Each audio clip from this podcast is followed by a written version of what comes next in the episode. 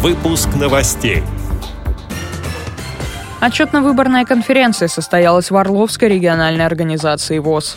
Круглый стол, посвященный обсуждению наиболее распространенных жалоб и проблем инвалидов Кубани, провела газета «Кубанские новости». В Нижнем Новгороде прошел нестандартный урок о паралимпийцах. Далее об этом подробнее в студии Дарьи Ефремова. Здравствуйте. 25 мая состоялась 28-я отчетно-выборная конференция Орловской региональной организации Всероссийского общества слепых. В ее работе приняли участие 32 делегата. Среди почетных гостей конференции были полномочный представитель президента ВОЗ в Центральном федеральном округе Николай Сарычев и председатель Курской региональной организации ВОЗ Валентин Твердохлеб. Работа правления Орловской региональной организации ВОЗ была признана удовлетворительной. По итогам голосования председателем организации была вновь избрана Анна Юрочкина. Она же стала делегатом 22-го съезда Всероссийского общества слепых от Орловской региональной организации ВОЗ. Должность председателя контрольно-ревизионной комиссии сохранилась за Зинаидой Селютиной, сообщает пресс-служба ВОЗ.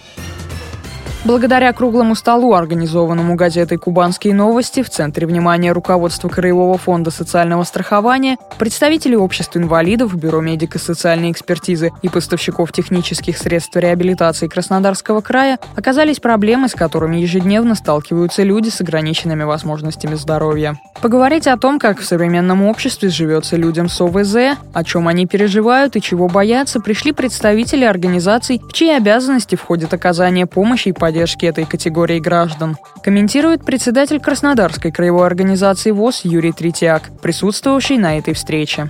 Дело в том, что у нас в крае 540 тысяч инвалидов всех категорий, и то, что там, если было 200-300 жалоб на 540 тысяч, я считаю, это нормальная работа, потому что зачастую они бывают и необоснованные жалобы, люди какие-то требования свои выдумывают или завышенные.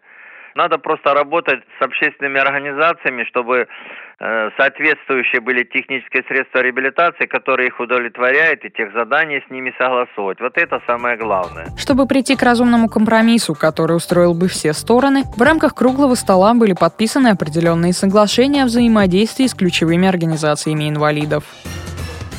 Необычный интерактивный урок о паралимпийском спорте состоялся в Нижнем Новгороде под руководством менеджера общественной организации инвалидов «Перспектива» Ольги Котовой, сообщает информационное агентство в городе Н. Среди гостей были люди с инвалидностью и представители общественных организаций. Им рассказали об особенностях зимних и летних видов паралимпийского спорта, а их более двух десятков, а также о тех, для кого они предназначены.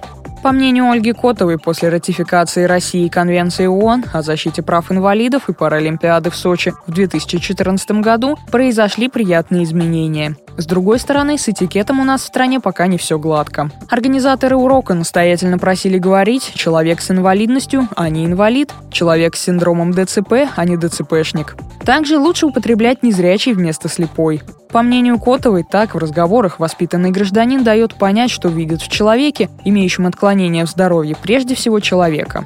Есть паралимпийцы, которые с детства приучены к спорту. Есть те, кто пришел в спорт после травмы за реабилитацией. А есть такие, для кого Паралимпиада – профессиональный спорт. Паралимпийский спорт инклюзивен, то есть в нем могут участвовать как люди с инвалидностью, так и без нее. Спорт объединяет, так было всегда, сказала Ольга Котова. Приятным дополнением к встрече стала возможность сфотографироваться с факелом, который использовался в эстафете Олимпийского огня в Сочи.